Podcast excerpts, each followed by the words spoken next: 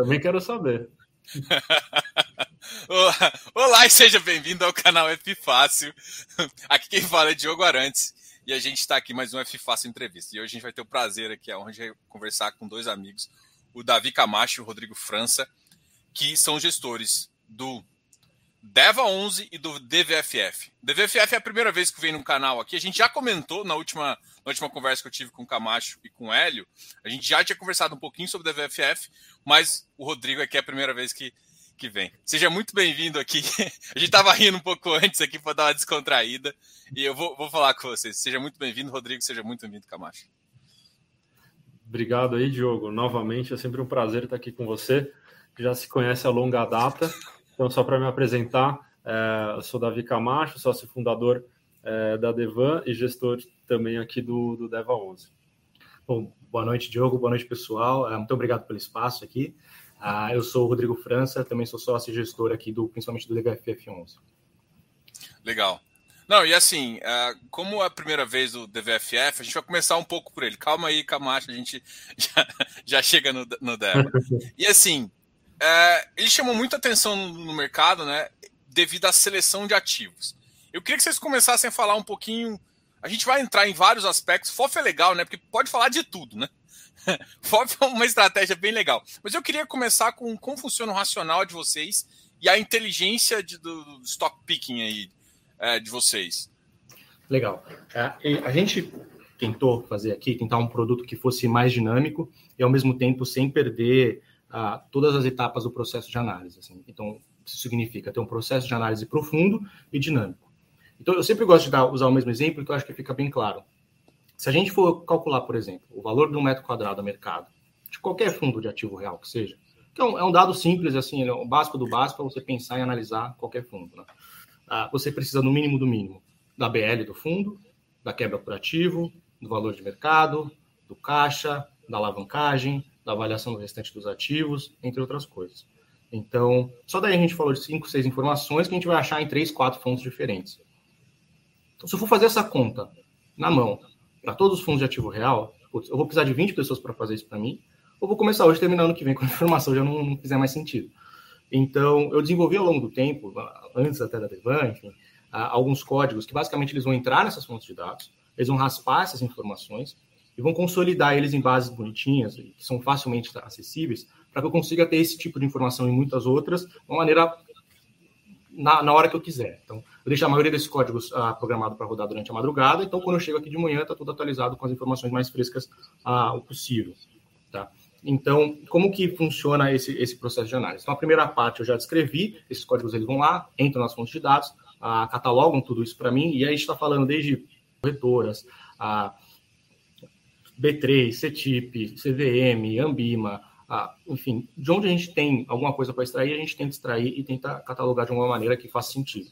Tá? Ah, na sequência, eu uso um pouco dessas informações para fazer como se fosse um screening um pouco mais fundamentado do mercado. Então, desde, putz, como está a velocidade de alocação de determinado fundo, ah, como quem são os maiores tomadores, como está o valor de aluguel quando eu comparo a região com que o fundo está praticando, o custo de ocupação, enfim, para ter ali uma ideia de como o mercado está negociando durante o dia, não ter um pouco mais, um pouco mais assim dentro do, da vida do ativo mesmo, que está tá por dentro do fundo. Na sequência, eu vou imputar parte dessas variáveis ah, no modelo de avaliação, como se fosse um modelo de, de, de rating de, que a gente usa para crédito também, onde eu vou dar uma nota de 0 a 100 para esse fundo, basicamente, para tentar extrair ali, extrair o que, que é a qualidade implícita desse, desse ativo. Então, não significa que eu só vou investir em fundos que têm nota alta, ou vou deixar de investir em fundos que têm nota baixa. Na verdade, não é isso. Para me ajudar a entender se, dado que esse fundo, a nota que eu cheguei para esse fundo, que meu modelo entregou para esse fundo, se o que ele negocia em termos de valor de metro quadrado, ou em termos de yield, principalmente, em termos de desconto, enfim, se isso faz sentido. Então, daí a gente pode bolar e falar, putz, esse fundo tem uma nota alta, mas está com um, enfim, um yield projetado super super baixo. Putz, talvez faça sentido, enfim, vender esse fundo ou, ou, tomar uma estratégia em cima disso. Ou ele tem uma nota super baixa, super alta, está com o projetado para crescer exponencialmente, isso na nossa visão ainda não está precificado. Então, toma a decisão de montar uma posição e, e ver se isso converge de fato para o que a gente está imaginando. Até é, foi isso que chamou a nossa atenção aqui, antes da gente convidar o Rodrigo a, a, a vir aqui para o time da Devan, porque justamente nesse mercado de FIIs, né, você tem também muita arbitragem que pode ser feita, né? A informação assim não é disseminada ao mesmo tempo. Então, se você consegue ter essa raspagem de dados, é, você consegue ter uma vantagem competitiva no mercado e tirar proveito, porque não necessariamente o preço reflete na hora todas as informações mostradas, né? Então isso que chamou bastante atenção da gente aqui, até ele né, investiu no Deva 11 quando ele estava na casa antiga, foi assim que a gente se conheceu uhum. e chamou bastante atenção e a gente vê muita é, muita oportunidade nesse mercado com esse trabalho que o Rodrigo vem, é, tinha feito e vem fazendo. É. é eu vou até aproveitar e fazer uma pergunta aqui, porque eu acho que isso, é, essa, esse tipo de, de raciocínio ele é importante até no nossos, nos nossos investimentos. Aí você faz assim, porque às vezes você tem um ativo de nota alta e acaba com um yield um pouquinho baixo. Só que você não analisa só isso. Você pensa no, no atual e no projetado. Se, se a, então, assim, a captação de valor, e é isso que eu, às vezes o pessoal tem que entender, e, e ficou sutil isso, mas eu queria reforçar. A captação de valor tá no que ele pode te dar.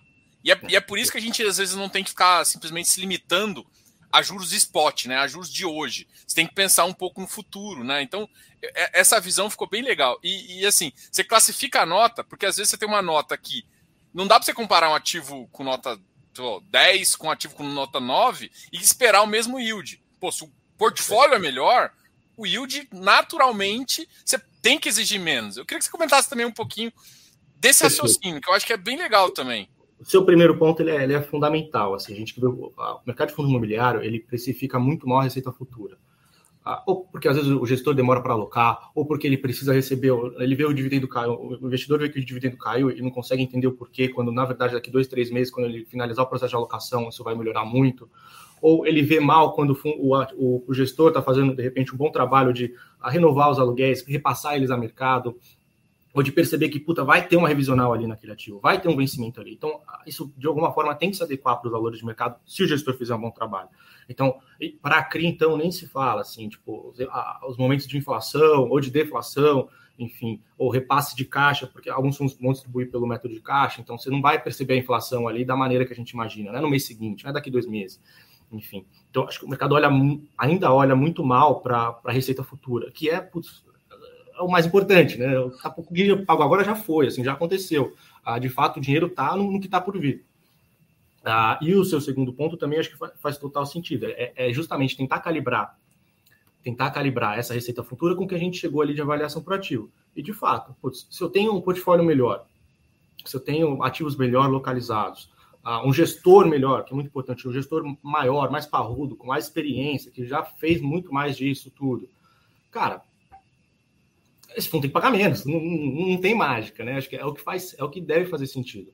E até para entrando nesse ponto, a gente avalia aqui, nesse modelo, a gente avalia mais de 100 itens dependendo do tipo de fundo. Então, para um fundo de ativo real, para um fundo de galpão logístico, por exemplo, a gente olha desde putz, tamanho do pé direito, ativo a ativo, a capacidade de carga, quantidade de docas, quantidade de, de vagas para para carreta, enfim, o acesso, localização, tudo para tentar chegar no mais fino do fino do que é a qualidade desse ativo, no que é a qualidade desse portfólio e cruzar isso com a receita futura e com os termos que nem você comentou, né? Matou. Não, legal. É porque assim, eu acho que o pessoal às vezes quer olhar um detalhe, tipo PVP, e adivinhar Sim. o que vai acontecer. E aí ele faz um segundo erro. Ele olha para o passado ele olha o passado e olha o PVP e acha que resolveu tudo. E ele, assim, o passado não significa que vai acontecer para frente. O que vai acontecer para frente está no seu imóvel, né? Então, eu acho que é, é, esse é o tipo de conversa. Então, assim, só para deixar o pessoal. Muita gente até comentou, ah, é mais ou menos um estilo quantitativo, né? Daqueles fundos quantitativos. Mas não é exatamente isso, porque é, o quantitativo purista ali, ele, a decisão está todo no algoritmo, né? O que, o que a gente, o que vocês fazem é só um, vocês fazem uma, uma avaliação de dados, um data, faz um data science para ter um melhor objetivo ali, mas a decisão ainda fica do comitê, ainda fica sua. Perfeito. A, a ideia é que isso seja muito mais dinâmico, então eu, eu sento menos de um metro de distância do, do, da, do, do, dos representantes do comitê. Então, as decisões a gente tenta tomar ali demorar muito tempo a tomar a decisão, porque o preço passa, enfim, a tela muda e, e aquilo que a gente chega como oportunidade pode não, não existir mais. Ah, eu até gostaria que daqui a um tempo a gente chegue no nível de ter execuções automáticas dentro, dentro do fundo, mas hoje, dado a liquidez, do, enfim, dada a liquidez do mercado, a característica do produto, ainda não faz sentido. A gente deixa, chega a subir algumas ordens ali com spread bem largo quando faz sentido, ah, mas assim, são, são poucos os casos. Ah, legal. Então, o futuro a gente pode pensar que ele realmente se torne, por exemplo, uns 30, 40% quantitativo de verdade, assim, de, de coisa que você já tem. É, é. Ah, assim, depende muito de como o mercado vai evoluir em termos de tamanho, de liquidez. Mas eu acho que seria, seria interessante e bem, bem proveitoso, sim. É, porque, por exemplo, você. Eu tô, tô chutando aqui, tá? Já que a gente tá uhum. conversando disso. Por exemplo, você colocar, fazer um, um giro, um carne CR da vida, onde você consegue perder uma discrepância interessante. E, e assim, aí nesse você não tem problema de liquidez. Não, poderia pensar numa coisa assim? É uma coisa que talvez seja até tão, tão estimando aí. Porque assim, é, tem que ter liquidez, né? Porque eu acho que realmente se faltar liquidez, dá um. Dá um eu já tive robozinho e, e, programei já e dá um probleminha. Quando você tem isso, uma baixa isso. de liquidez ali, você pode ter um problema aí. É, mas, mas acho que não só nesse sentido. Dado que eu chego, tento chegar sempre numa avaliação do que faz sentido de, em termos de, de valor de metro quadrado, mas principalmente de yield futuro para aquele ativo, eu sempre vou chegar perto de um preço que é aquilo que eu acho que faz sentido para esse ativo negociar. Então, putz, isso pode me ajudar a tomar uma decisão de comprar ou de vender esse ativo. Então, dado que eu sei o preço que eu quero comprar, eu posso subir uma ordem ali nesse preço, mesmo sabendo que muito dificilmente o mercado vai chegar nesse preço, entendeu? E, mas às vezes chega. Então, essa, essa é mais ou menos por aí que a gente, é mais ou menos nesse sentido que a gente já até faz um pouco de execuções automáticas, vamos dizer assim. Legal. Olha, olha a pessoa que está perguntando aqui. o Felipão acabou de me ligar aqui, ele me falou, puta, esqueci, eu vou te ver ali. Um abraço, Felipão. Cara, é muito difícil. É bem, é bem, já respondendo, é bem difícil. Na verdade, a gente começou parte disso lá quando, quando eu trabalhava com ele lá, no, lá na gestão do fator Veritar, e era até mais difícil ainda, que era para tentar alcançar dados de CRIs, que esse é o mercado que, putz, ah, melhorou bastante, ah, mas ainda assim é, é, muito difícil de você alcançar as informações. Você tem, sei lá, sete bases diferentes dentro do mesmo provedor de informação. Então, entre outras dificuldades, né? Então, e quando eu fui, justamente quando eu fui para o fundo imobiliário e falei, nossa, o gestor quer falar comigo, eu tenho tudo isso de informação disponível, aí acaba ficando muito mais fácil. Mas de fato não é simples, porque como eu comentei, para um dado, para uma informação, a gente tem, sei lá, cinco, seis bases. Então, são cinco, seis fontes, ou cinco, seis códigos que a gente tem que montar e depois limpar os dados, enfim. É, não é tão fácil assim. Ainda mais como agora a grande maioria né, de fundos estão sendo de papel, né? Então, acessar essas informações do CRIs, que no fundo ali é o que você vai conseguir fazer a previsão, é, dá um pouquinho de trabalho. Mas, né, assim, tem melhorado bastante você, né? Aí, Diogo, sabe mais até do que a gente, né? Com o aumento do passivo, né, do varejo, então, naturalmente, a abertura das informações tem sido melhor, né? Que tem ajudado. Não, com certeza. A gente, eu, eu, também acho que uma das questões é justamente estar nessa, nessa informação chegar para todo mundo. E aí a gente olha para a carteira da, do DVFF e vê uma porcentagem interessante recebíveis. E só uma análise um pouco macro. Vocês acreditam que, por exemplo, hoje a gente está com espaço de recebíveis ali de em torno de 35, né? Alguns FOFs até pensam nisso. Vocês veem, e eu consigo enxergar ter entre 40% a 50% de CRI facilmente. É, o mercado de CRI ser muito maior do que é hoje. E eu, eu acho que o mercado de CRI ainda é injusto, porque todo mundo chama de recebível tudo que é CRI. E, e é um bicho doido, porque existem ativos que é mais high grade, eu, eu, eu classifico alguns ativos como middle, né? Que está ali no meio, que tem um pouquinho de cada, faz uma gestão ali, e tem os high yields, né? Eu posso até chutar aqui que ainda estou vendo alguns ultra high yield, né? Que tem uma taxa muito maior do que quase tudo. E, e, todo mundo classifica ali papel, tijolo não, todo mundo subclassifica, mas papel ninguém faz isso. Vocês acreditam que pode melhorar, pode aumentar?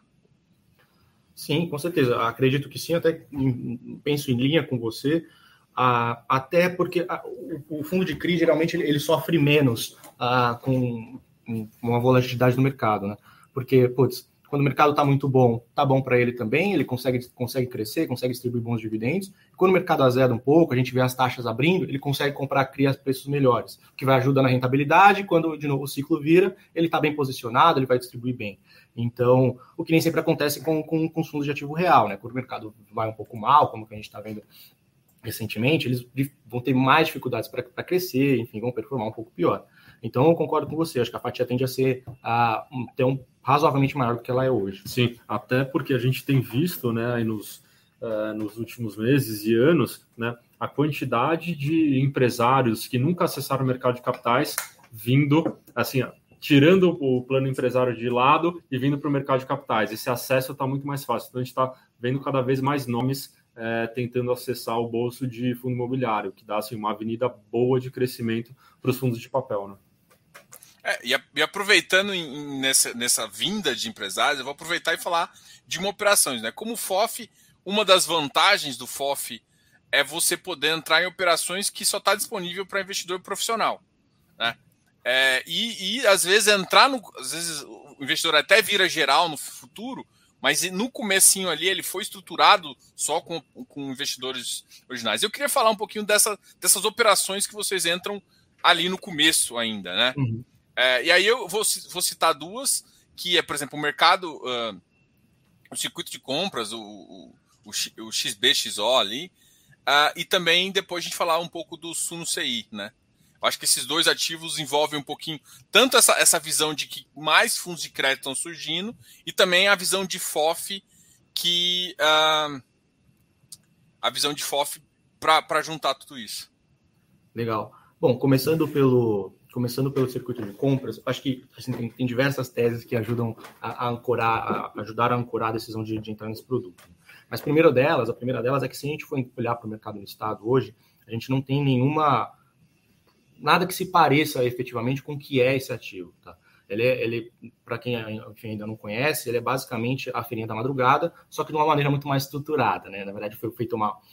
O projeto, ele é, na verdade, para funcionar como se fosse um, um, shopping de alto padrão construtivo, enfim, super bem uh, paramentado, para, enfim, né, como posso dizer, sediar ali o que era a Feirinha da Madrugada. Eu assim, não sei se todo mundo já, já teve é, Eu, eu acho que é bom explicar um pouquinho o Brás e tal, Isso, explicar tá. um pouquinho a região ali, para todo mundo entender, porque eu acho que nem todo mundo é de São Paulo e, não, e muita Perfeito. gente não, sabe a importância que a galera vai lá para aquela região fazer tá. compras e tudo mais. Eu acho que isso é. também seria interessante. A região do Brás aqui em São Paulo, em especial aquela pontinha ali onde está o, o circuito de compras, onde era a Feirinha da Madrugada, é, é um polo de consumo têxtil, a, principalmente de assim, consumo bem, bem popular. Assim. Então, assim, tem um volume muito grande de lojas, enfim, de, de stands, mini shoppings, todas voltadas para esse mercado, esse mercado têxtil. Tá? Então, lá funcionava, no local onde está onde está sendo construído o CDC, funcionava a Feirinha da Madrugada, que, de novo, também era um, assim, uma área enorme dedicada para uma feira principalmente voltada para esse mercado têxtil. Assim, era um, basicamente um furacão de pessoas, assim, um formigueiro humano, literalmente. Assim. E, e, e esse projeto ele veio para trazer uma, uma estrutura muito melhor para o que era. Assim, porque a gente, se a gente olhasse há 10, 20 anos atrás, como era essa, essa feirinha, era algo muito mais precário, com uma estrutura muito mais até talvez perigosa ali para os ocupantes, para os comerciantes ali da, a, do local. Então, esse projeto ele traz, enfim, um, um local muito mais seguro e muito mais compatível, enfim, importante ali para esses comerciantes. Então, Aproveita, aproveitando e perguntar ainda, entrando nesse assunto, porque aí envolve, hum, na minha cabeça, dois tipos de racional. Primeiro, um, um, um racional meio de shopping, né?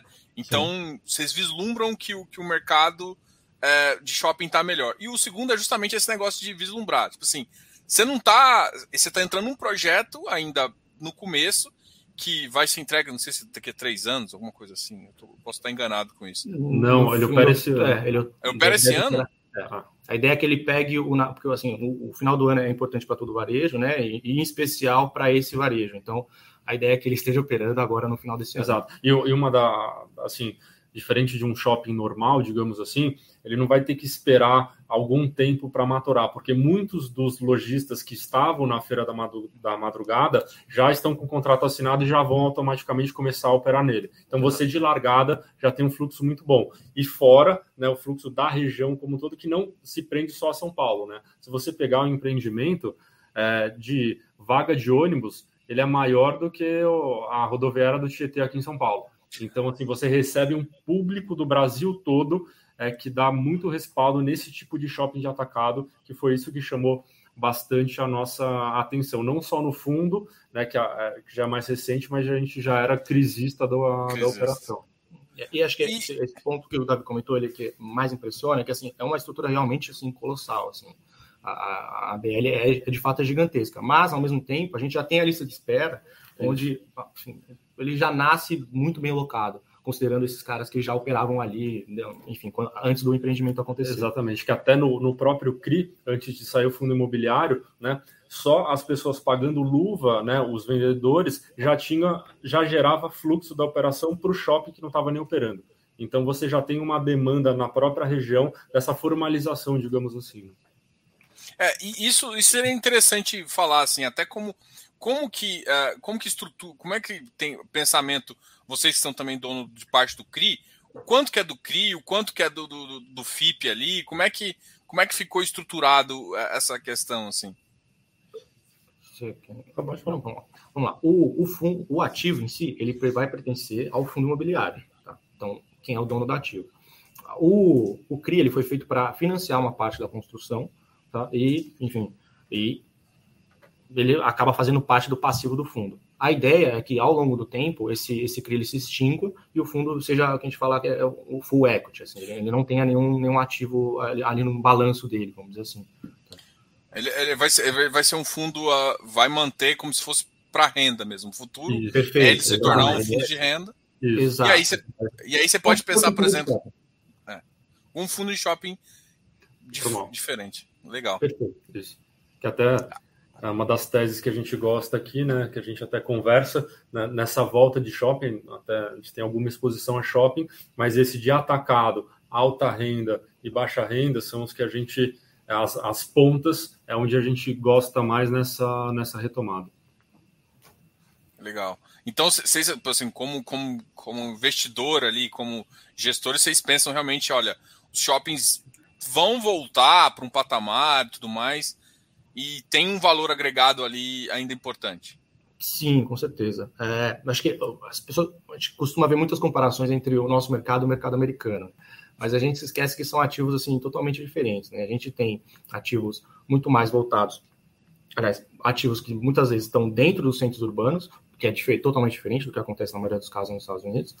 Ah, e você, a gente tem ainda a possibilidade de transformar esses ativos em centros de entretenimento, seja cinema, diversão para criança, restaurantes, principalmente, tudo isso com segurança, com ar condicionado, com, enfim, com toda, com o estacionamento, com todo, todo o aparato ali. Então, assim, até a gente gosta da tese em geral e a gente também acredita na retomada dos ativos, enfim, com, com o avanço da vacinação e, e tudo mais. Legal. Só a gente, eu tinha feito a pergunta também em relação ao a vocês dar seed money para alguns outros ativos, né? Por exemplo, até eu tinha citado o, o SNCI, né? Para quem não, não sabe, o, S, o SNCI é o, o, fundo de CRI da Suno, que ainda acho que ainda está em período de lockup ainda, uhum. mas provavelmente o pessoal vai logo logo conhecer aí. Legal. É, fala, fala, mas assim, não precisa falar só dessa estratégia, mas fala um pouco dessas estratégias, porque essa provavelmente é um pouco mais de, de curto prazo ali, você, você pode já gerar um, um certo é, quando ele começar a ser negociado.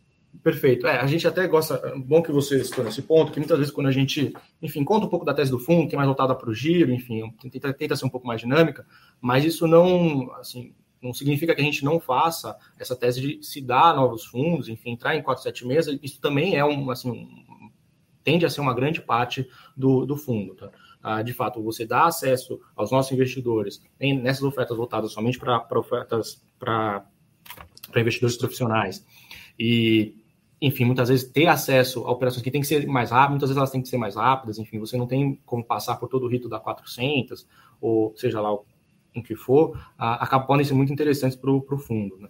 E fundos de CRI, principalmente, a gente tem visto a maioria dos fundos nascer em oferta 476, porque de fato, muitas vezes é o, é o, é o formato mais interessante. Né? Você é, libera o dinheiro, o cara já consegue comprar o ativo na sequência. Ah, para fundo de para fundo de ativo real também, enfim, você, em vez de você entregar o dinheiro de uma vez, uh, deixar isso, isso, parado em caixa, rentabilizando mal, uh, você ter a, ter a, prerrogativa de, enfim, fazer em janelas de liquidações, chamadas de capital, onde você pode literalmente dar o dinheiro para o cara pagar o, o, ativo no dia seguinte. Né? Isso acaba sendo, acaba sendo muito interessante e, de fato, vai fazer parte da vida do fundo ao longo do tempo.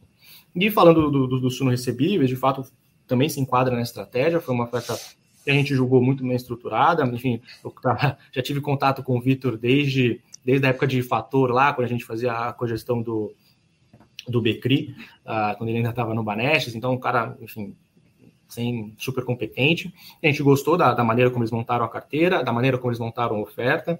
Enfim, então, a gestora está super bem estruturada, então a gente achou que fazia sentido sim, enfim, fazer essa, essa boleta. E, de novo, da forma como a, a oferta foi estruturada, onde a gente dava o dinheiro para na sequência eles já comprarem um ativo, para a gente fez todo sentido, oferta com custo baixo, enfim, toda, todo o pacote fazia sentido, então a gente acabou, enfim, fazendo essa boleta nessa oferta.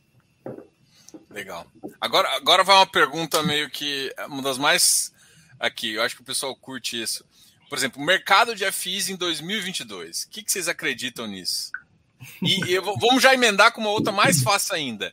E essa alta de taxa de juros alinhado com essa inflação realmente alta? Como é que vocês enxergam isso em termos de oportunidade de fundo imobiliário? Porque normalmente nesse tipo de mercado acaba o, a, o mercado ficando mais enxuto, né, dando uma baixada uhum. na liquidez. Mas como é que vocês enxergam isso? A vida do FOF vai ser fácil? O ano que vem vai ser boa porque vai ter vol doidado. Como é que vocês enxergam? É, eu acho o copo que tá meio vazio ou meio cheio? Acho que você matou a charada. Acho que a única coisa que é que a gente, que eu pelo menos me sinto mais confortável de dizer, é que vai ter volatilidade. Então, com tudo que está acontecendo agora, a gente vai ter que colocar a eleição na equação também. Enfim, não vai ser um ano ah, tranquilo, vai ser um ano com bastante volatilidade. E mal bem, isso, isso não, não soa pejorativo, tá? Ah, de fato, dá para se extrair bastante disso, em especial agora com o advento do short, enfim. Ah, isso vai ajudar a gente a também capturar em alguns momentos, ajuda, tá ajudando e vai continuar a ajudar a gente a capturar momentos de baixa, quando for o caso. Ah, mas, assim, em termos setoriais, acho que para deixar a resposta sem fugir tanto da resposta, a gente está começou o fundo apostando e continua apostando mais no setor de recebíveis, que é onde muito provavelmente a gente vai ter um, um suco melhor para extrair aí ao longo do, do, ano que vem, pelo menos no, começo do ano. Alta de juros. A gente até estava brincando no, no, começo da live, né? Que a gente, todo, gestor, a gente sempre tenta dizer que, putz, o que vai impactar os fundos imobiliários é a taxa de longo prazo, não a taxa de curto prazo. Essa também que não deu sossego para a gente nas últimas semanas, né? Ela balançou bastante aí, fazendo o IFIX fazer o mesmo. Mas, é claro que é uma preocupação, e, e mas a gente tem como se defender disso, né? Hoje a gente tem uma boa parcela da carteira de recebíveis, da carteira de fundos de recebíveis em fundos que tem uma ancoragem boa a CDI, justamente para se proteger um pouco disso, se blindar um pouco disso. Mas como eu comentei mais cedo, assim, ao longo, no longo prazo, o que faz preço é a taxa de longo prazo. É para ela, ela que a gente tem que olhar com um pouco mais de, um pouco mais de carinho. Ah, claro que ela acaba impactando no curto prazo, sim, acaba impactando, acaba atrapalhando um pouco as ofertas a acontecerem, porque o, o dinheiro acaba concorrendo, não tem como fugir disso. Mas no longo prazo, a gente tem que olhar com mais carinho para a taxa de longo prazo. Legal. Vamos, vamos falar um pouquinho com o Davi. Davi, vamos começar a falar vamos um lá. pouquinho. Eu, eu, sei que eu acho que o Deva aqui, se você for olhar no, no chat, é uma anonimidade aqui para o pessoal.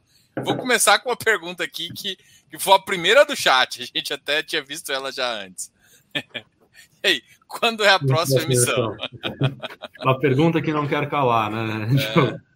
Não, mas ah, como a gente sempre trabalhou, né, não só nessa última emissão aí que a gente alocou em 60 dias úteis, 62, mas assim como foi na primeira, né? Então a gente está sempre em busca de pipeline, né? E quando a gente tem um pipeline que a gente julga é, bom risco retorno, que você tem até alguma gordura, né? Porque eventualmente essas operações caem, para a gente conseguir alocar de uma maneira rápida e calibrar é o montante de emissão, né? Então, assim, respondendo à pergunta, não tem uma data, não sei.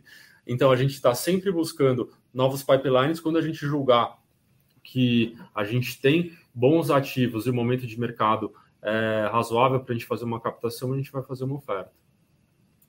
Legal. Tem uma pergunta aqui que eu acho que uh, também faz sentido aqui fazer, eu vou acabar fazendo. O Deva costuma fazer giro de carteira? Vocês costumam fazer giro de carteira? A gente, sim, pode fazer, não é uma obrigação que a gente faz todo dia, assim, diferente do, do DVFF, né? Porque a gente acompanha muito bem a, as operações, dado que a maioria é lastro pulverizado, né, que até a gente explica no relatório, o acompanhamento da carteira de fato, mas caso a gente tenha, putz, a gente aumentou a exposição num setor que a gente quer reduzir, ah, é, essa operação aqui a gente está muito grande, ou eventualmente ela melhorou muito e a gente está com um pipeline novo, eu vou fazer uma substituição. A gente pode fazer uma venda é, de um pedacinho dessa operação no secundário com spread, por exemplo, e fazer um ganho de capital para essa carteira. Não é uma obrigatoriedade de fazer todo dia, mas a gente pode ter no, no portfólio sim, dar uma repaginada na pizza aí que a gente é, fala, mas sempre dando, assim, buscando um que a gente chama de caixa de arbitragem, um ganho de capital para o portfólio. Tá. Eu vi uma outra pergunta aqui que eu, que eu acho que é bem legal de, fala, de fazer também. É, hoje em dia você está com uma taxa de inflação, uma taxa de inflação mais 10,42, CD mais 5,43. Na minha classificação by Diogo aqui, vocês são ativos de high yield, né? Vocês têm predominância em ativos de high yield, você acaba sendo classificado como um ativo de high yield. Mas pensando assim, vocês, uh, vocês querem se manter um ativo de high yield ou vocês pensam às vezes chegar ali no middle que paga um pouco mais do que o normal? Uh, como é que vocês enxergam a carteira de vocês? Como é que vocês querem fazer a carteira de vocês? Uhum. Então a gente sempre, né, se você for vendo ao longo do tempo, né, então a gente está sempre tentando diversificar não só em quantidade de, de operações que a gente tem um controle, mas também é, em classes distintas, né? Então a gente assim, o nosso grande forte é o lastro pulverizado como um todo, né? Então acaba caindo muito loteamento, multipropriedade, timeshare, mas você viu que, por exemplo, CDC foi um shopping que entrou dentro dessa pizza. Então esse foi um exemplo até que você trouxe aqui, esse foi um que no começo do fundo ele não existia. Então foi mais uma uma parte do portfólio que a gente está diversificando. Incorporação vertical é outra que vai entrar. Alguns corporativos mais de mercado também entram. A gente busca né, sempre aí superar 1% de dividend, de dividend yield ao mês, que é a nossa é, tese, que a gente sempre falou em todas as nossas cartas, mas o quanto, assim, o quanto mais a gente conseguir diversificar esse portfólio e conseguir entregar acima do nosso target, a gente julga é, um bom resultado. Se a classificação vai ser exatamente high yield ou mid yield, mais para mais, é muito mais, acho que cabe muito no filtro de cada um, se 1% é muito ou é pouco. Na nossa visão aqui, é entregar acima da nossa meta com um portfólio mais seguro e diversificado possível. Então a gente não fica só atento ao loteamento sozinho ou só multipropriedade, a gente gosta de ver as operações com risco-retorno é, que caibam dentro do portfólio, entendeu? Então, se você vê aí ao longo do tempo que era IPCA, virou GP, entrou shopping, incorporação vertical, a gente foi diversificando ao longo do tempo, conforme a gente foi fazendo as ofertas, que era a nossa grande tese, que a gente tem pipeline que caiba dentro do portfólio e que faça sentido. Acho que assim, é uma resposta razoável. Não, completa, completa resposta. E falar em resposta completa, é eu queria entrar num assunto que até saiu em relatório de outros fundos em relação a umas questões em relação à operação de multipropriedade, né? E uhum. aí eu queria só que vocês comentassem, assim, porque a, a, existiu uma, uma, questão em relação ao nível de endividamento do grupo GPK, né? E eu queria só que você comentasse em relação a isso e tal. O pessoal, tem muita gente eu sei que está curioso em relação à estruturação de operação também. E eu queria primeiro que entendesse esse, essa, esse primeiro ponto, assim, e depois a gente vai falar um pouquinho também de operação mesmo. Até eu tô do lado, tô aqui com, com, com o relatório de vocês, que, by the way, ficou espetacular, ficou muito legal mesmo, mostrando um pouco. Mas eu queria entender também, uh, porque são operações, por exemplo, do Grupo GPK e Grupo 1, que vocês classificam como, como corporativas, uh, tem parte do lastro nos excedentes dos, do, uhum. dos outros outros, das outras operações de multiplicidade, então tem uma certa exposição à multiplicidade. E eu queria que você comentasse como é que vocês, uh, qual que é a avaliação de vocês sobre esse, essas operações. Claro.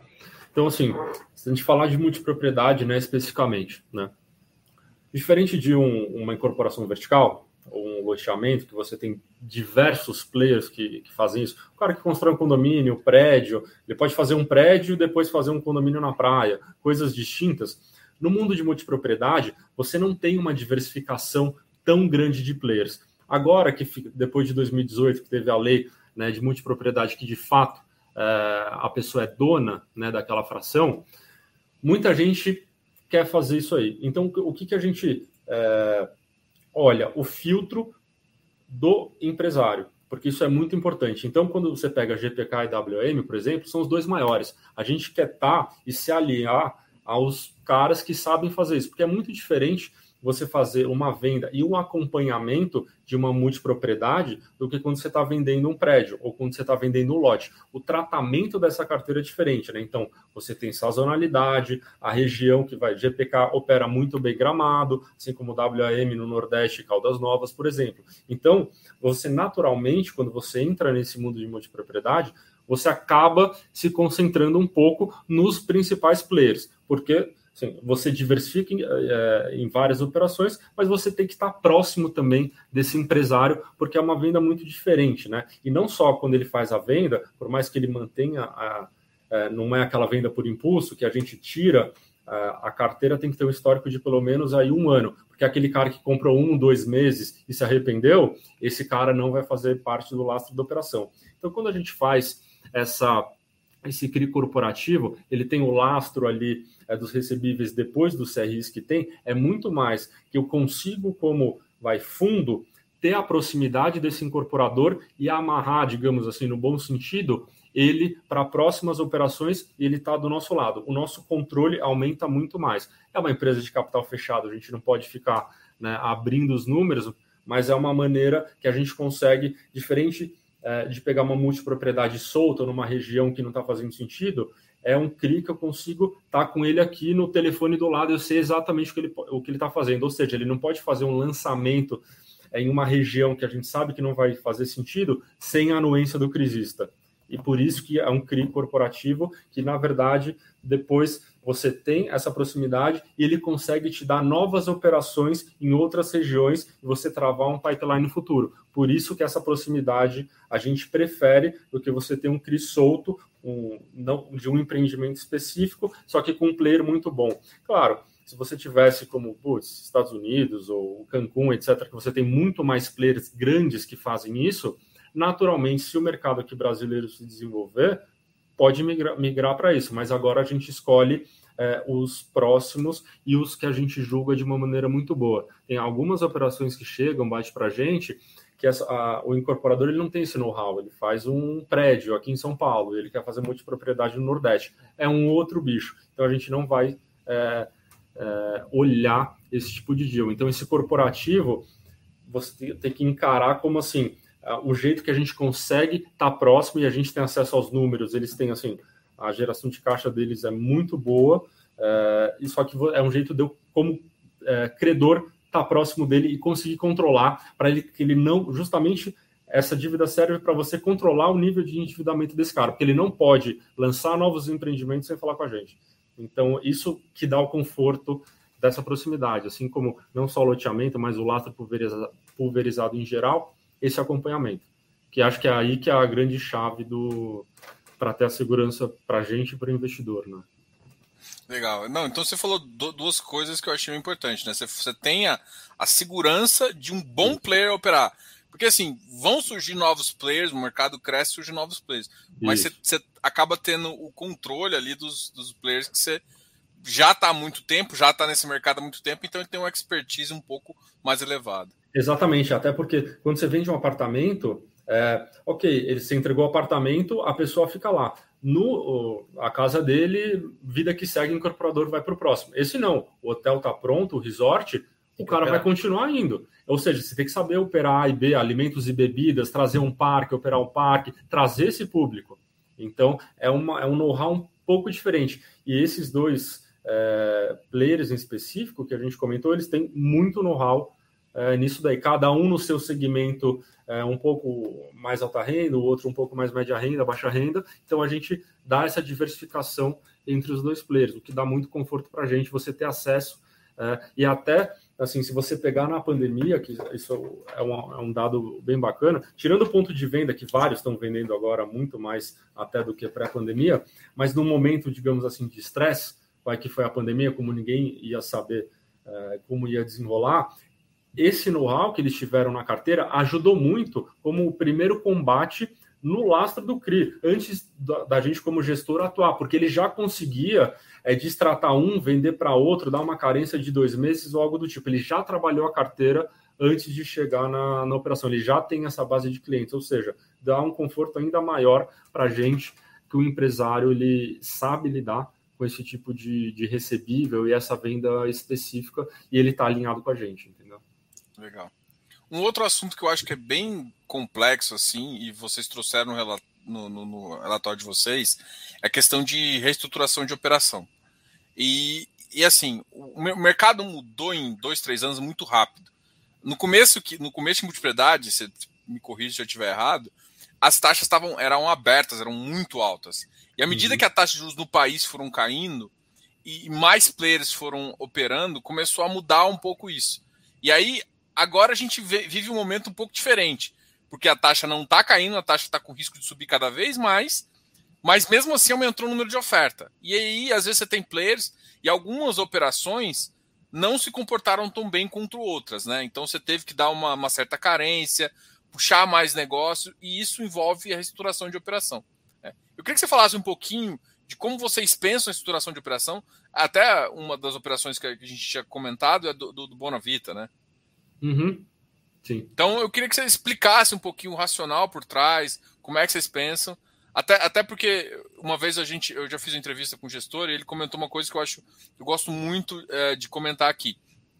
O gestor, ele que ele tem, a noção de duas coisas: se ele vai dar mais corda para o cara realmente se safar e às vezes você sabe ali, ou se você está dando mais corda para ele se enforcar mais. E aí a melhor situação é você, na fecha aqui, vamos, vamos resolver isso de outra forma, deixa eu tomar aqui. Então, essa é a visão que eu queria que vocês falassem. Porque a gente tem um crédito pulverizado, que é importante, passa por crise muito bem, a gente conseguiu mostrar isso. O que tem que acontecer é que, para passar, o empreendimento tem que ser bom, né? E aí eu queria que você comentasse um pouco sobre esses... Exatamente. É, então, pegando esse último gancho, a gente não entra é, em um empreendimento, qualquer que seja, né, o CRI, que você ainda vai ter que provar que esse empreendimento é bom. Ou seja, você vai ter que ter um lançamento, fazer vendas futuras. Então, quando a gente fala principalmente do laço pulverizado, eu já tenho um histórico de carteira, ou seja, aquele empreendimento já se provou que ele está no local certo, que tem venda correta, ou seja, eu já tenho as pessoas que começaram a pagar. Então, já consigo ter um histórico do Pedro, do João e da Maria para ver se eles são bons pagadores. Só que isso, quando a gente faz a análise dessa carteira é a foto. Né? Eu tenho a foto desse passado e eu sei que são bons pagadores. E a gente faz uma projeção, né? eventualmente se tem ainda estoque, alguma projeção de venda, etc. Mas como ela vai se comportar nos próximos 5, 8 anos que seja. Tá? Então, em alguns casos, tem parcela balão, que a cada seis meses ou três meses ou a cada um ano você tem um, uma parcela maior e a gente faz a modelagem da operação em cima dessa previsão futura, que a gente fala aqui que não é, é, importante não só ver a foto do passado, mas ver o filme que vai acontecer nos próximos anos e a gente tenta modelar da melhor maneira possível para que comporte aquele lastro. Tudo dando certo, vai ocorrer do jeito que a, gente modelou. Um ponto é, reestruturação, quando ocorre, não necessariamente quer dizer que você está tendo um default ou que a, a carteira piorou. Em alguns casos, você pode ter uma operação lá atrás, a inflação mais 12, o empreendimento estava com 20% de obra, 70% de venda. Passou dois anos, essa obra entregou, o prédio já está lá. 70% de vendas foi para 90%, ou seja, seu crédito melhorou, né? Só que aquele empresário, ele quer, ele está com uma dívida mais cara, então está fazendo sentido, o risco está menor, eu reduzir essa taxa. Não necessariamente uma reestruturação, ela está pior. Então eu posso pegar reperfilar essa dívida, como eu ainda tenho uma carteira futura a ser paga, eu remodelo talvez com uma gordura menor, às vezes era 150%, pode cair para 140%, porque essa carteira já é mais madura, o empreendimento está entregue e eu tenho mais venda.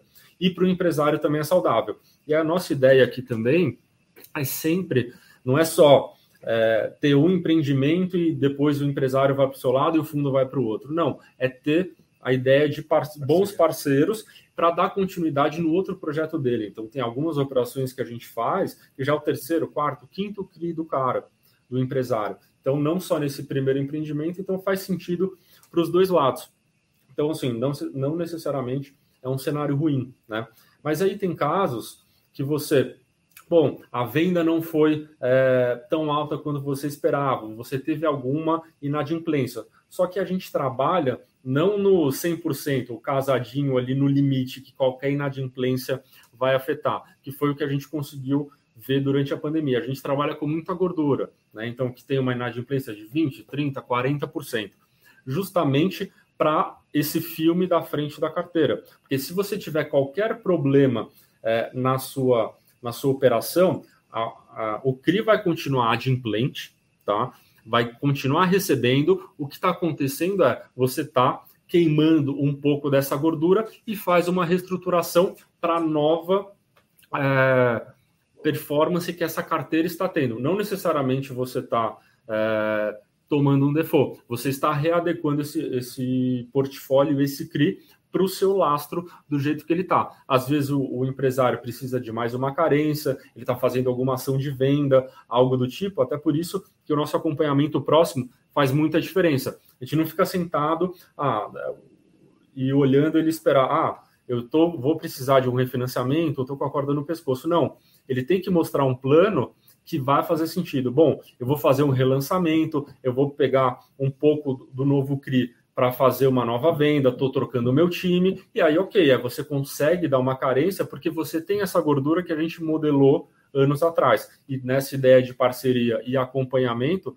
continua é, a dívida sendo saudável. Até no, no nosso relatório, isso que você está mostrando, essa, se eu não me engano, foi Reserva Ville, que tem operações que, se você ficar somente atento à razão de PMT ali no mês, por exemplo, já são loteamentos performados, por exemplo.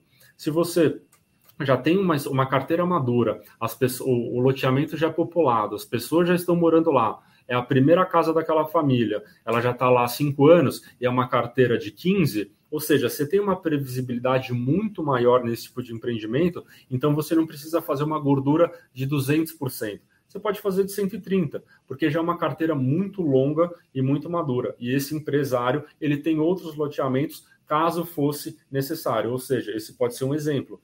Você faz uma carteira madura, só que justa. Às vezes fica 130, 129, 140. Só que é uma carteira que você já tem histórico. Só que eu sei que esse empresário, se a gente precisar de qualquer coisa, ele tem outros empreendimentos. Então, opa, essa carteira começou a piorar. Vamos colocar mais um outro loteamento readequar? Aí eu te adianto essa dívida e faço uma reestruturação. Não necessariamente aquela carteira está é, tá tomando um default. Você só está readequando para continuar pagando a dívida. Legal. Não, e aqui, nesse, nessa parte do relatório, vocês justamente estão mostrando que, por exemplo, essa, a, a gordura que vocês vinham falando é justamente esse excedente, Exato. né? Exato. Esse excedente que vocês modelam a carteira. E eu queria que você, assim, muita gente tem dúvida conceitual de razão PMT e razão de saldo. Né? Eu queria uhum. só que uhum. você comentasse um pouquinho a diferença, para a gente entrar um pouquinho também nessa parte de estruturação de, de como é modelar essa modelagem aqui, que eu achei que isso aqui também ficou bem, bem legal. Sim. É, não, a, a razão PMT mensal é o quanto você recebe na conta do CRI do mês versus a obrigação que o CRI tem para pagar. Até nesse que você está mostrando, em alguns casos ela fica muito próxima, porque às vezes você tem uma, uma parcela balão, etc. Só que assim, você não pode olhar só esse indicador no mês pontual, porque você tem uma carteira, que aí entra a razão de saldo, que é o valor presente daquela carteira de recebíveis que as pessoas vão pagar nos próximos anos, trazido a valor presente a taxa de operação. Tá? Então, ou seja, você tem para receber aquilo no futuro a razão de saldo, que aí de fato é só a gordura ao longo da vida da operação, que aí ela pode ser reestruturada ou não. Essa gordura que você tem que trabalhar. Muitas vezes, se você olhar razão de PMT, você pode cair num mês específico de sazonalidade, por exemplo. Sei lá, você pegar num resort que vende muito é, em, nas férias, que você tem um recebimento, tem, um, tem julho, antecipa, nas, é. antecipação nas férias, pode ser um mês que seu, o seu PMT mensal é muito maior do que num mês eh, normal, assim, porque às vezes tem muita gente que é, pré-paga a operação, pré-paga o boleto, paga o boleto adiantado, né, na verdade. Então, você tem que, na verdade, olhar o conjunto de fatores, né, e como é que ela, ela foi estruturada. É legal. Um outro, uma outra coisa que a gente, até você já comentou um pouquinho, mas é, esse tipo como é que é pensado a, a operação, né? E, e, a, e, a, estrutura de gordura que ela, que ela é pensado e que cada um é, um, é uma coisa diferente pensada para um fluxo diferente. Queria que você só comentasse um pouquinho da, da, dessa parte. Perfeito. Exatamente. Então, aí a gente tem vai, uns três exemplos. Se você pegar o da direita, do Operação Mondas, o que, que acontece? Quando você tem um, um, um CRI muito grande, né, principalmente um resort, um prédio muito grande, construção cara, né, de fato, o que, que a gente faz? A gente não libera o dinheiro todo na cabeça da operação. Se é um CRI de 300 milhões, você não libera os 300 milhões na cabeça. O que, que você faz? Você faz em tranches. Você vai liberando, vai, a cada seis meses, por exemplo, um pedaço do dinheiro. Para o empresário, é melhor, porque ele não sai correndo com uma dívida é, logo na cabeça, e para o fundo é bom porque a gente consegue ter uma previsibilidade de alocação para o portfólio. Só que o que acontece? Se você liquidou um CRI de 300 milhões, a primeira chamada é de 50 milhões, você liquida isso, só que você já tem uma carteira grande, a sua razão de saldo e de PMT na largada é muito grande, porque você vai ter uma dívida teoricamente pequena para um lastro gigante. E aí o que acontece? Se você só olha essa, essa, operação e não sabe que ela é trancheada, e se você olha só a razão, passa seis meses ou quatro meses, conforme for andando a obra, você liquida outra tranche. A dívida aumentou, o lastro é o mesmo, só que ela foi modelada para todas as tranches para completar a obra e ela ficar, como está mostrando ali depois do gráfico, aquela boca de jacaré que abriu, que é ali de fato que é a sua gordura.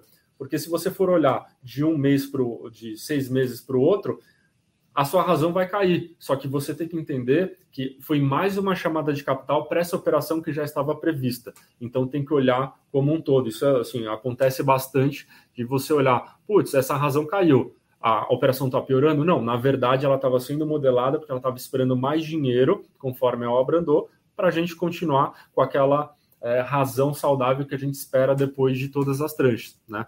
Aí, se você pegar a operação 100, que são os loteamentos no interior de São Paulo. Já são loteamentos maduros, então eu consigo fazer uma dinâmica um pouco diferente. Eu posso fazer ela mais justa, que é aquele exemplo que eu tinha acabado de, de comentar.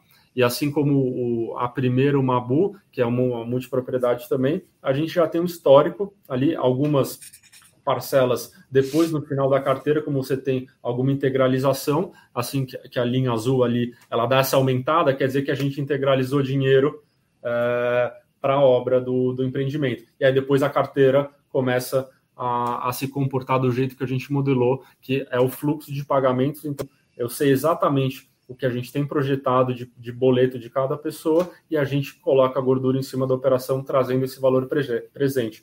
Se essa, se é, quando você traz essa carteira, se ela ficar muito justa, com que você precisa no CRI para a obra, por exemplo, aí é um tipo de operação que a gente não entra porque a relação risco-retorno não está tá fechando a conta. Ou a taxa vai sair muito alta, que também não fecha a conta para o empresário, ou a nossa gordura aqui vai ficar muito pequena para o nível de retorno uh, que está sendo negociado. Legal. É, e assim, e a, a operação uh, do, do Bona, Bonavita, é, ela também foi reestruturada. Em qual dos cases que ela, que ela, que ela entrou? Não, foi muito mais assim, você é, tem mais carteira, então necessariamente você pode, você tem um crime menor, você pré-paga o passado e dá mais dinheiro para o empresário, porque ele conseguiu ter lastro. Ou seja, o empreendimento performa melhor, não, não necessariamente é, ele está pior. Porque o que acontece? Você pode fazer um nível de operação que aquela carteira suporta, só que se você tem mais vendas ou assim, mais recebível, ele pode, o empresário pode chegar, bom, eu tenho mais, mais lastro e eu tenho mais projetos. Então, vamos ver se, se fecha a conta aqui. Aí que entra o que a gente falou de GPK, que é de GPK e WM. Eu sei o que ele está querendo lançar, que pode ser um possível CRI lá na frente. Então, eu posso liberar um pouquinho mais de, de recurso para ele. Eu pré-pago uma operação menor, e aí eu faço uma remodelagem, posso fazer um deal maior que você coloca outros empreendimentos uh, junto. Então, assim, na verdade, é um, tem um, esse controle faz muita, muita diferença, principalmente nesse, nesse mundo de multipropriedade. Legal.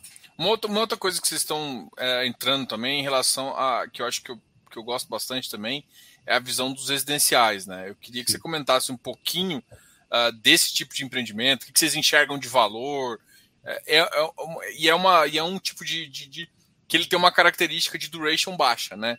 Então é, também gera um pouco mais de dificuldade, porque esses de multiplicidade é, são taxas altas, mas você está num empreendimento com uma um carteira muito forte. Longa. É, uma cauda longa, um fluxo forte. Esses têm fluxo bom, mas durante um curto período, né? Então você, você acaba tendo muitas reestruturas, assim. E como resolver Perfeito. isso?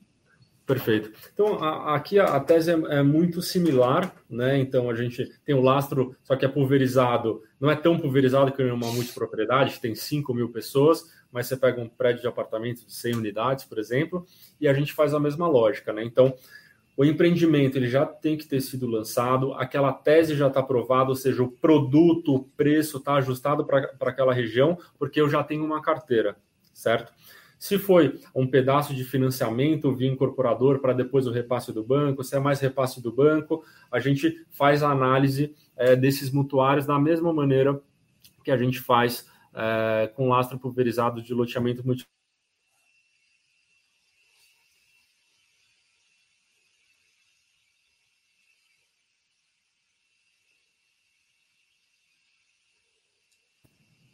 Tá ouvindo a gente, Diogo? Eu tô, tô. Ah, deu uma parada. Deu uma parada, exato. Então, se a gente é, pega uma. A, a, obra já tem que ter iniciado 10, 15, 20%. Só que eu concordo com você. Se você já tem uma obra muito avançada, né, ela vai terminar rápido. O pessoal vai pegar o repasse do banco e vai fazer um cash sweep para pagar toda essa operação. O que, que a gente tem costumado fazer? Tá? a gente, na mesma lógica de bons parceiros, né? Então, dos deals de incorporação vertical, a gente pega e faz um CRI com dois ou três prédios, por exemplo, em cidades distintas do mesmo incorporador que ele tem know-how naquela região, em estágios distintos. Assim, o estágio 1 de lançamento, venda, tese provada, isso é default para todo mundo. Só que às vezes uma está com 20%, outra está com 50%. Então, não necessariamente um entra no repasse, começa a amortizar, aquela operação não necessariamente vai morrer, porque o segundo prédio ainda está na terceira chamada de capital para a obra. Então a gente gosta de ter o parceiro, resolve a vida dele. Tem muitos casos que é o primeiro CRI dele, né, que a gente já é empresa de 40, 50 anos fazendo incorporação, já é, ou familiar ou profissional, e a gente consegue resolver a vida dele, mitigar o nosso risco em diversas praças dentro do know-how daquele empresário, e eu não corro um risco do dia eu acabar em seis meses e, e, é isso, porque eu consigo colocar dois ou três empreendimentos em estágios distintos e modelar essa integralização é, e manter a exposição que a gente gostaria naquela, naquele emissor, digamos assim porque a gente modela ao longo do tempo da vida dos empreendimentos que nem todos vão chamar o capital ao mesmo tempo. Então, não vou ter uma exposição muito alta, assim, eu estou com 5% naquele, naquele CRI, de repente ele vai para 10%. Não é essa ideia, a gente consegue modelar ao longo da vida que aquela operação se mantém no 5% e depois ela vai morrendo. Ah, você consegue controlar sempre essa, essa nível de exposição Perfeito. seu. Ah, Exatamente. Isso é bem legal.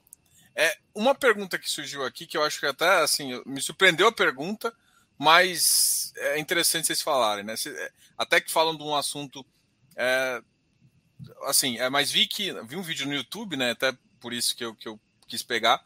Ah, tem proteção contra a deflação. Sim, tem 99,5% segundo o relatório aqui. E falaram que juridicamente isso é errado. Tire essa dúvida, por favor. Eu nunca tinha ouvido falar isso, que juridicamente Olha, é errado. Assim, quando a gente faz uma, uma. Eu nunca vi também, não sei também se você. É, quando você faz uma operação de CRI, você tem o, o escritório de advocacia contratado para revisar e fazer todas as minutas de todas as documentações né, que aí é aprovado na é uma oferta, é uma oferta, é uma oferta, uma 476 passa pelo crivo da CVM, passa pela CVM, da B3, da B3 e tem a nível opinião como, como ele falou do advogado, às vezes assessora na gente, às vezes assessora no tomador, às vezes a securizadora que é um também o coordenador da oferta é. que é um, um advogado próprio. Então... O administrador do fundo olha também, então assim, a gente nunca teve uma é, uma negativa jurídica nesse ponto, porque a cláusula se você pegar nos termos que a gente tem, é super simples, que é bem, bem default de mercado. Você coloca, quando a inflação é corrigida do, do mês menos um, ou mês. For menor que zero, você não for faz. menor que zero, ele corrige a zero. É zero.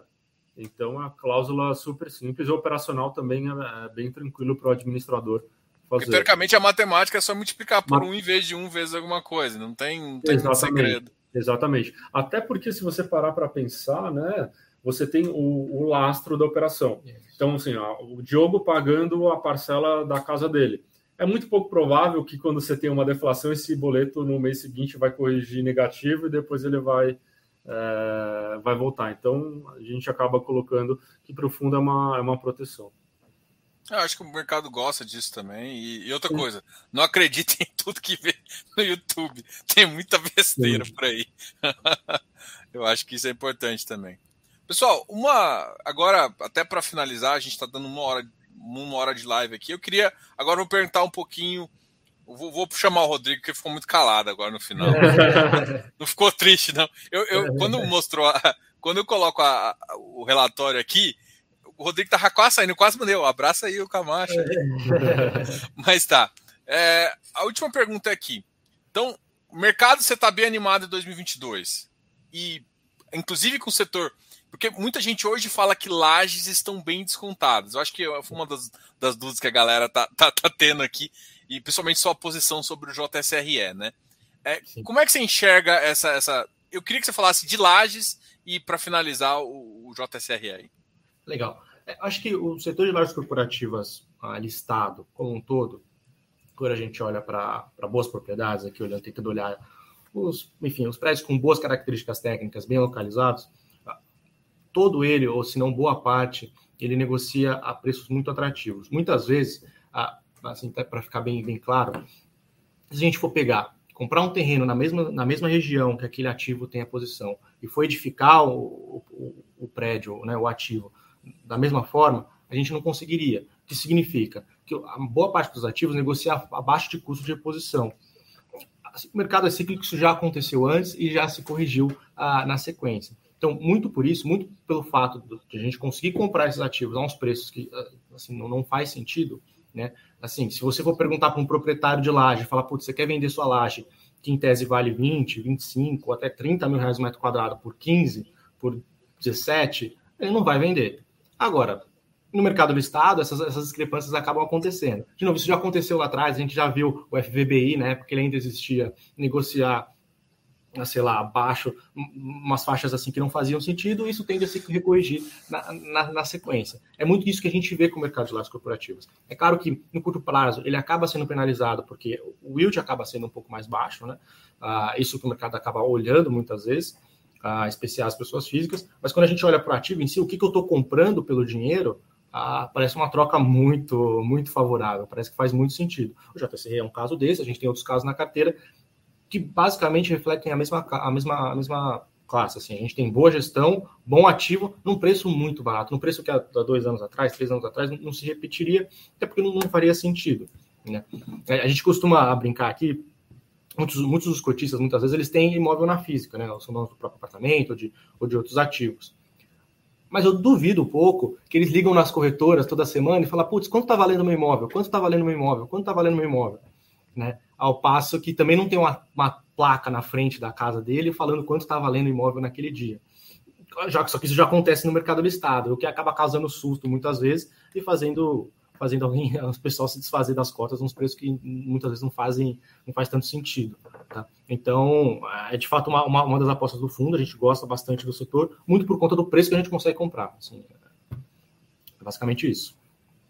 Ah, legal.